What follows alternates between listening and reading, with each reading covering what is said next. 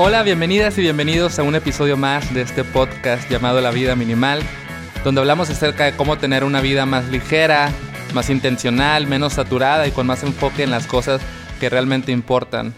El episodio de hoy es acerca del autoconocimiento. Vamos a hablar acerca de por qué es importante autoconocernos y de cómo el minimalismo es una vía muy interesante y muy profunda hacia el autoconocimiento.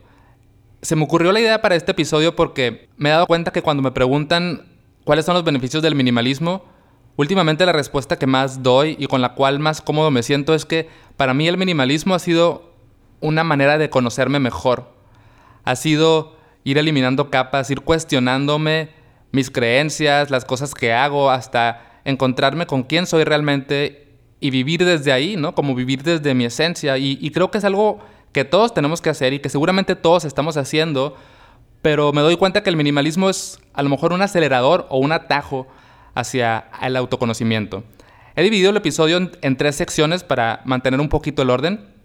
La primera se llama Cuatro cosas acerca del autoconocimiento. Después voy a compartirte tres retos, tres ejercicios muy simples, muy sencillos que puedes hacer para autoconocerte, ejercicios que están basados en temas de minimalismo, que tienen que ver con depurar.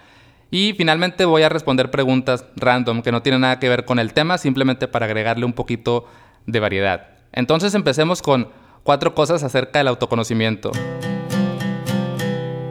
La primera es que el autoconocimiento es una práctica filosófica y de crecimiento personal.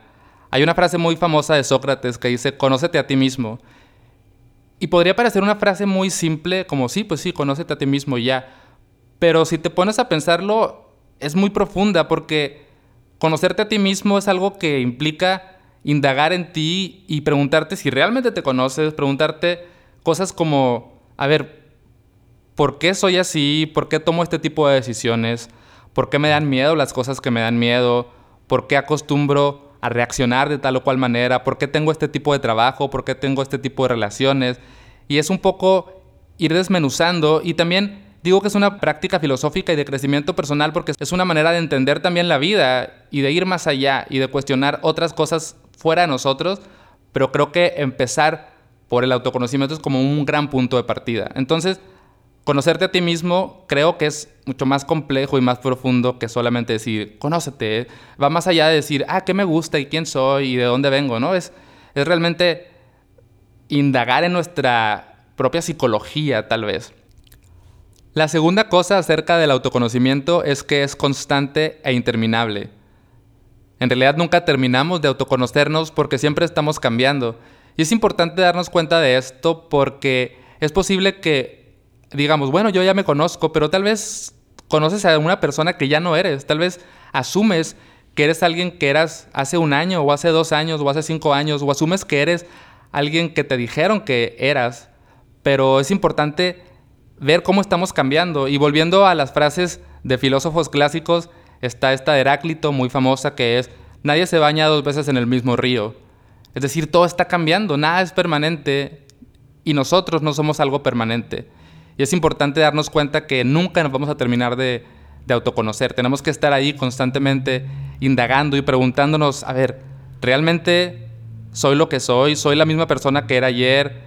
Mm, ¿Estoy seguro de que, de que soy como soy. Es decir, quizás yo viví con la creencia de que soy una persona seria o una persona tímida, pero tengo tan arraigado eso y al no cuestionarlo no me di cuenta que tal vez ya cambié y que voy a cambiar después.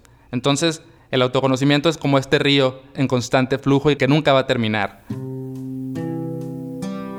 La tercera cosa acerca del autoconocimiento es que es un acto de generosidad, no de egoísmo es posible que pensemos que el autoconocimiento es algo muy vanidoso, ¿no? Como yo y yo y quién soy y qué me gusta y yo, yo, yo.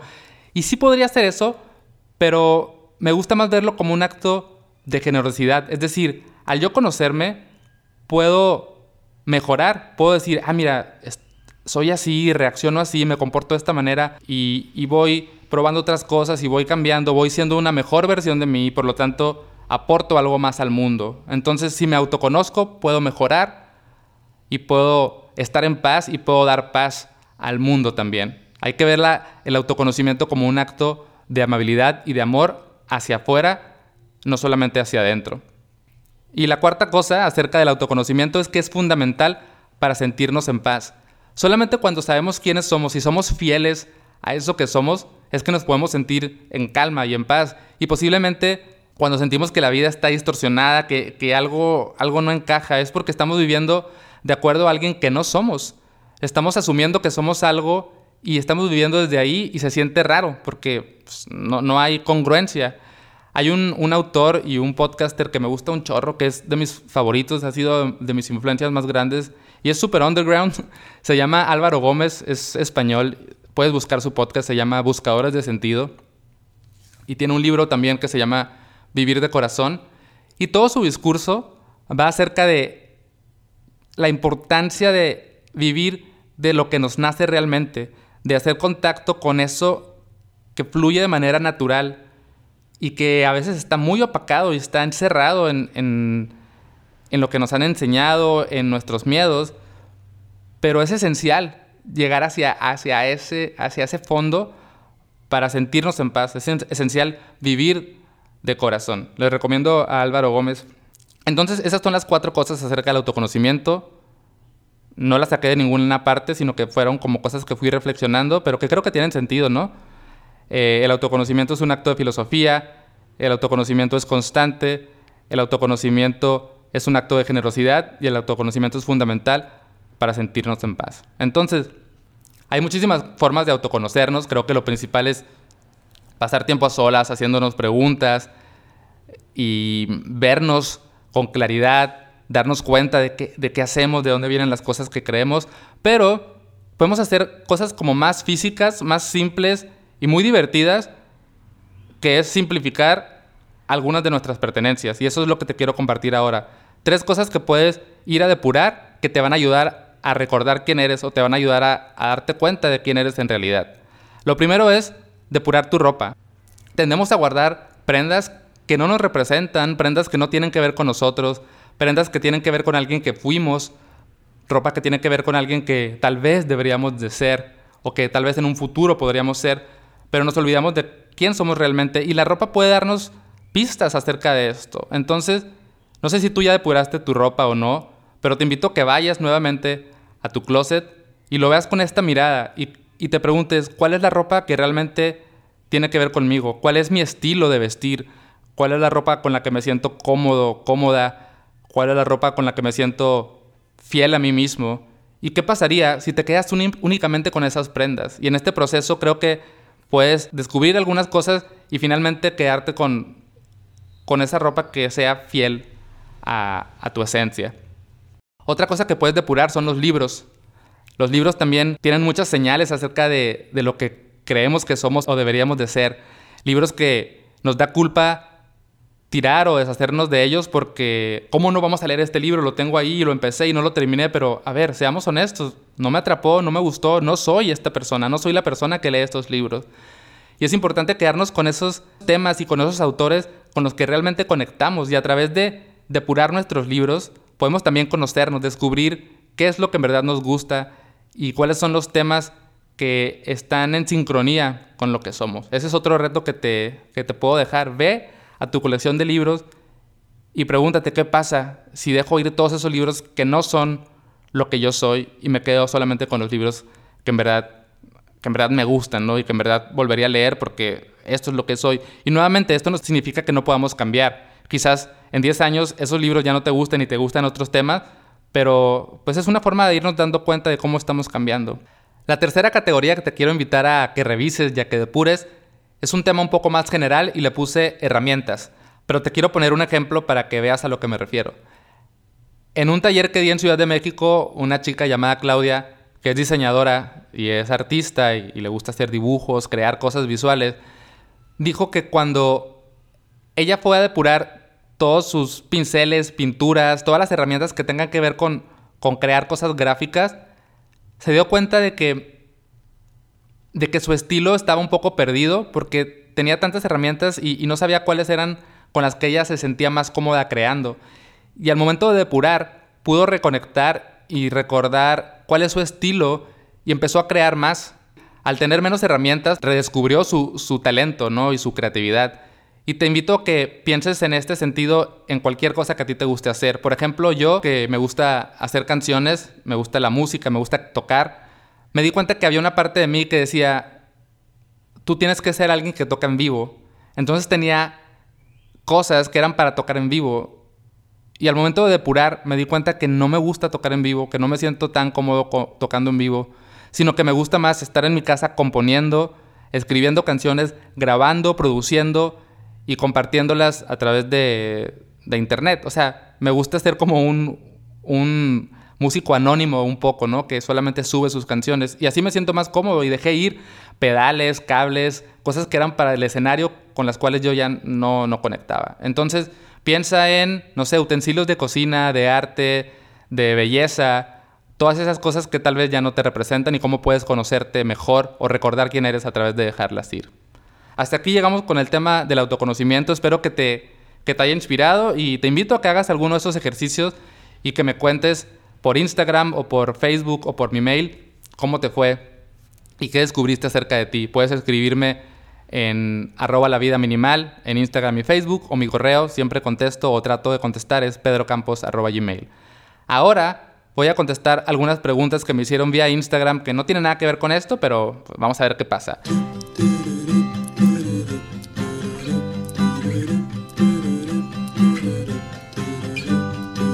Y la primera pregunta dice así. ¿Qué consejo o qué experiencia podrías darle tú a una persona que está por cumplir 28 años, trabaja, tiene un buen salario, lleva una vida minimalista, lo mejor posible que se puede, pero aún no logra dar ese gran paso, el independizarse de la casa de sus padres, irse de la casa de sus padres?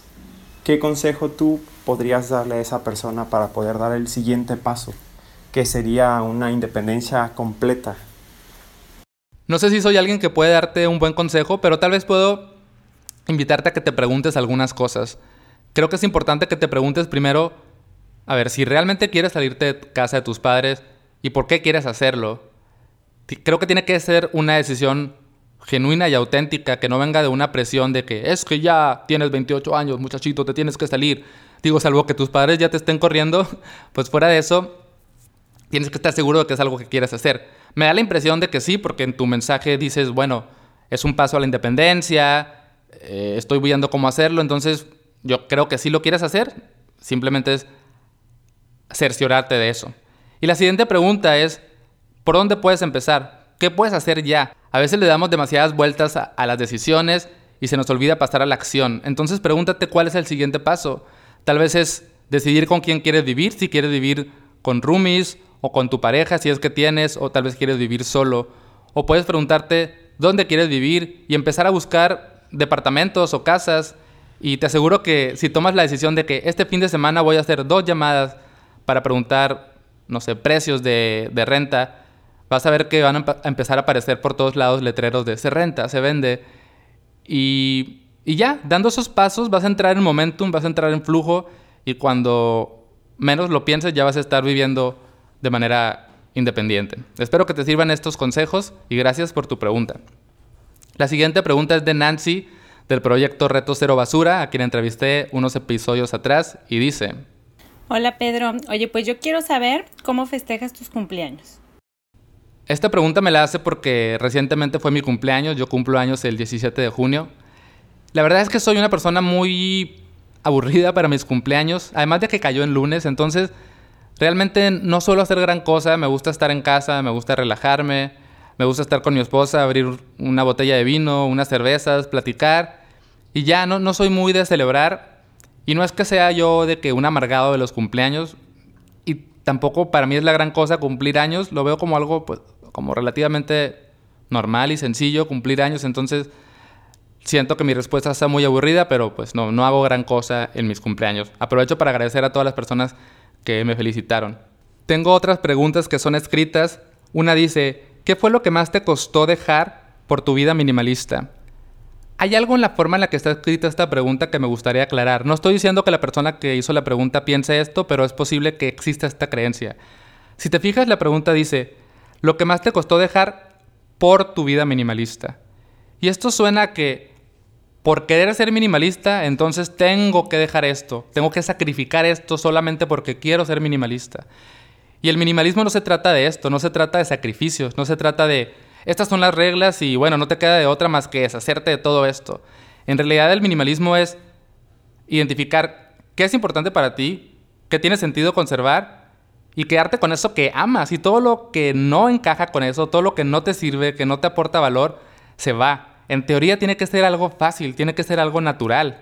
Dejar ir eso porque no nos está aportando nada. Ahora, esto no significa que simplificar y depurar no implique retos y que no implique enfrentarnos a nuestros propios miedos y creencias. Entonces, solamente quería aclarar eso. Y ya respondiendo directamente a la pregunta, ¿qué es lo que más trabajo me cuesta? Y lo digo en presente porque es algo en lo que sigo trabajando. Para mí lo más difícil es el tema de cómo dejar ir o cómo aplazar ideas de proyectos que se me ocurren. Soy una persona que dices, ah, quiero hacer esto ahora y ahora se me ocurrió hacer este proyecto y ahora quiero hacer este curso. Entonces como que brotan ideas y no puedo hacerlas todas. Tengo tiempo y energía limitadas y pues me cuesta trabajo como renunciar, no renunciar, sino priorizar las cosas. Y es en lo que estoy trabajando. La siguiente pregunta tiene un poco que ver con eso, precisamente. Y dice, ¿cómo priorizar las tareas y de verdad soltar las que menos surgen hasta que sea su turno? Es algo que suele pasar que nos adentramos en, la rutina del día a día y terminamos haciendo primero las cosas que son menos importantes o las que urgen pero no son relevantes y aquellas que son prioridad quedan relegadas y pasan los días y no las hacemos. Algo que puedes hacer, que es un consejo muy común que dan todas las personas que hablan acerca de organización personal y de productividad, y es algo que yo también hago, es empezar tu día anotando las cosas que son más importantes, hacer una lista de la cosa principal o las dos cosas o tal vez las tres cosas que son súper relevantes hacer, que son las más importantes, las más prioritarias, las que más impacto van a tener. Después, bloquear tiempo para esto, de preferencia en la mañana, y decir, no voy a hacer otra cosa, me voy a enfocar completamente en esta tarea o en estas dos o tres tareas. Y ya después te quedará tiempo para otras cosas, pero al menos ya dices, ah, ya, esto que era importante, ya lo hice. Espero que te sirva este consejo. Y finalmente una pregunta más que voy a tratar de responderla de la mejor manera porque no sé muy bien, eh, no tengo tal vez suficiente información, pero dice, con el que salgo, desde un inicio me dijo que estaba con otro, pero no sé qué hacer. Voy a hablar de manera general acerca de, de las relaciones románticas. Y es algo muy obvio que todo mundo te dice, muy básico, pero que se nos olvida y que es importante recordar.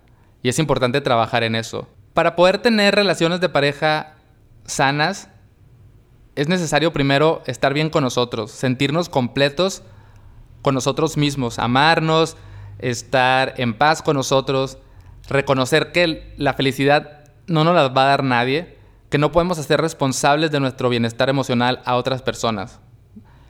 Aprender a divertirnos con nosotros mismos, a estar a solas y no sentirnos que algo nos falta.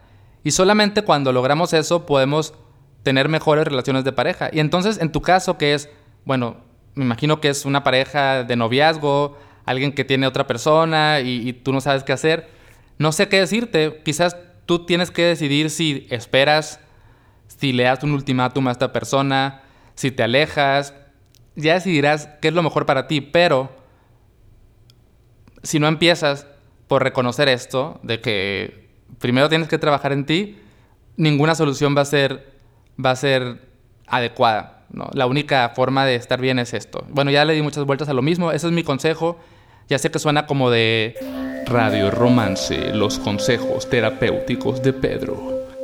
Eh, yo sé que es algo obvio y trillado, quizás hasta un poco soberbio, como decir yo me sé todas las, las cosas del amor, pero bueno, fue lo que me nació decir, espero que, que te haya servido y gracias por tu pregunta. Finalmente quiero aprovechar que hablé de autoconocimiento en este episodio para platicarles acerca de algo que tal vez ya conocen, que es un producto que inventé y que me gusta un montón, que se llama el tarot de las preguntas. Este comercial es solo para las personas que viven en México, porque solo ustedes lo, pueden comprar. El tarot de las preguntas es una herramienta con 44 cartas que lo único que tienen son preguntas, pero son preguntas que te pueden ayudar a indagar en tu propio interior y a encontrar en ti esas respuestas a incógnitas, decisiones que tienes que tomar, situaciones que quieres analizar o, ver desde otra perspectiva. Está muy divertido, son 44 cartas, puedes usarlas para ti, para leerlas a alguien más. Quienes lo tienen dicen que se la pasan mejor en las fiestas, que se vuelven más, más profundas las pláticas.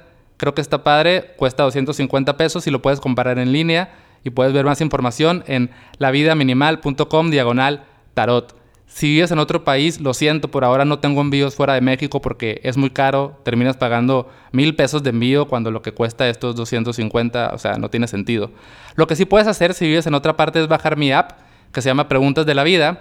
Y la app de Preguntas de la Vida no es lo mismo que el tarot, pero también tiene preguntas y son preguntas para conversar, preguntas para decidir y preguntas para simplificar. Puedes revisarla en la, en la App Store o en la tienda de Google Play. Cuesta un dólar y ya no vuelves a pagar nada más, la bajas y la tienes. Voy a ir actualizándola, agregando cada vez más preguntas porque luego pues se acaban las preguntas y se vuelve muy aburrida la app. Es en lo que estoy trabajando. Y hay otra cosa más, otro anuncio más. Tengo un curso online que tenía muy olvidado porque según yo no estaba bueno y lo volví a revisar y dije, mi curso está muy bien. No sé por qué dejé de promoverlo porque es un buen curso. Y lo que decidí hacer, el curso se llama Del caos a la calma son cinco módulos, hablamos de, de cómo, conocer, cómo dejar de vivir en automático y cómo conocer cuáles son tus valores y, lo, y lo que realmente quieres vivir. Y después ir depurando primero pertenencias, después trabajar en cómo consumir de una manera más consciente, o sea, dejar de consumir nada más por comprar. Después hablamos acerca de actividades, de cómo usar mejor tu tiempo. Y finalmente pasamos al plano más mental y hablamos de mindfulness. Te voy a enseñar a meditar de una manera muy simple y lo que decidí hacer ahora es un experimento interesante. Antes costaba 45 dólares. Y ahora, ah, suena a promoción de que, y ahora solamente, no, lo que decidí hacer es dejar que tú pagues lo que quieras pagar, ¿va? Puedes ir a verlo, puedes entrar a lavidaminimal.com diagonal calma, lavidaminimal.com diagonal calma, o si no, en las ligas de la descripción ahí va a estar el, el link. Y va a haber varias opciones de pago. Tú paga lo que puedas, lo que para ti sea justo, lo que para ti sea posible. Y si tomas el curso, me dices qué te pareció. Y además, si lo tomas y no te gusta, dices, esto es basura, hay una opción y le picas de que te regresa tu dinero y ya. ¿Ok? Entonces espero que, puedas revisar este curso que, que creo que está, está muy bueno. Yo lo había dejado de lado. Se parece un poco al libro. Si ya leíste el libro, vas a darte cuenta que es algo similar.